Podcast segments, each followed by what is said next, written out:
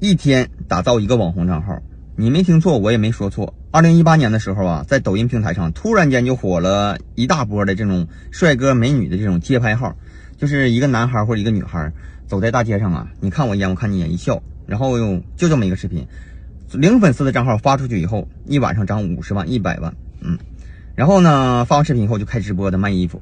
当时我看见这东西了，就。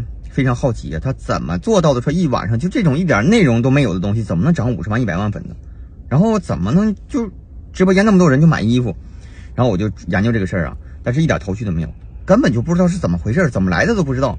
然后呢，有一个传媒公司的一个朋友跟我说了，说这是杭州帮做的东西。很多人都问我说杭州帮是啥？讲讲杭州帮。以前我也不知道啊，现在我知道了。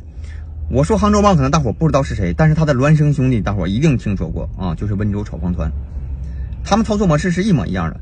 知道这个事儿以后呢，我就特意的去了一趟杭州，然后到那去找这些公司什么的嘛，去打听打听问一问啊，就是也是派了一个卧底，算是啊，到别的公司去上班去看一眼到底怎么回事。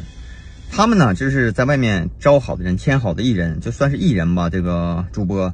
然后签完合同以后呢，让你去拍这种类型的视频。拍完以后呢，当天这个视频发出去以后，可能就是五十万、一百万的这种广告费往里边投。这边投上去广告费，这边就开直播卖货。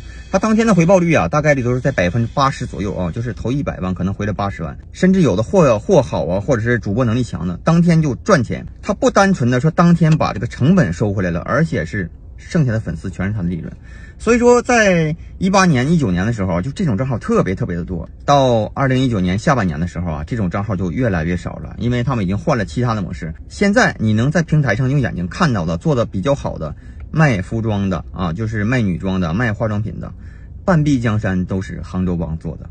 世间所有的美好背后都有金钱的味道啊，就在这些项目上就是体现的淋漓尽致了。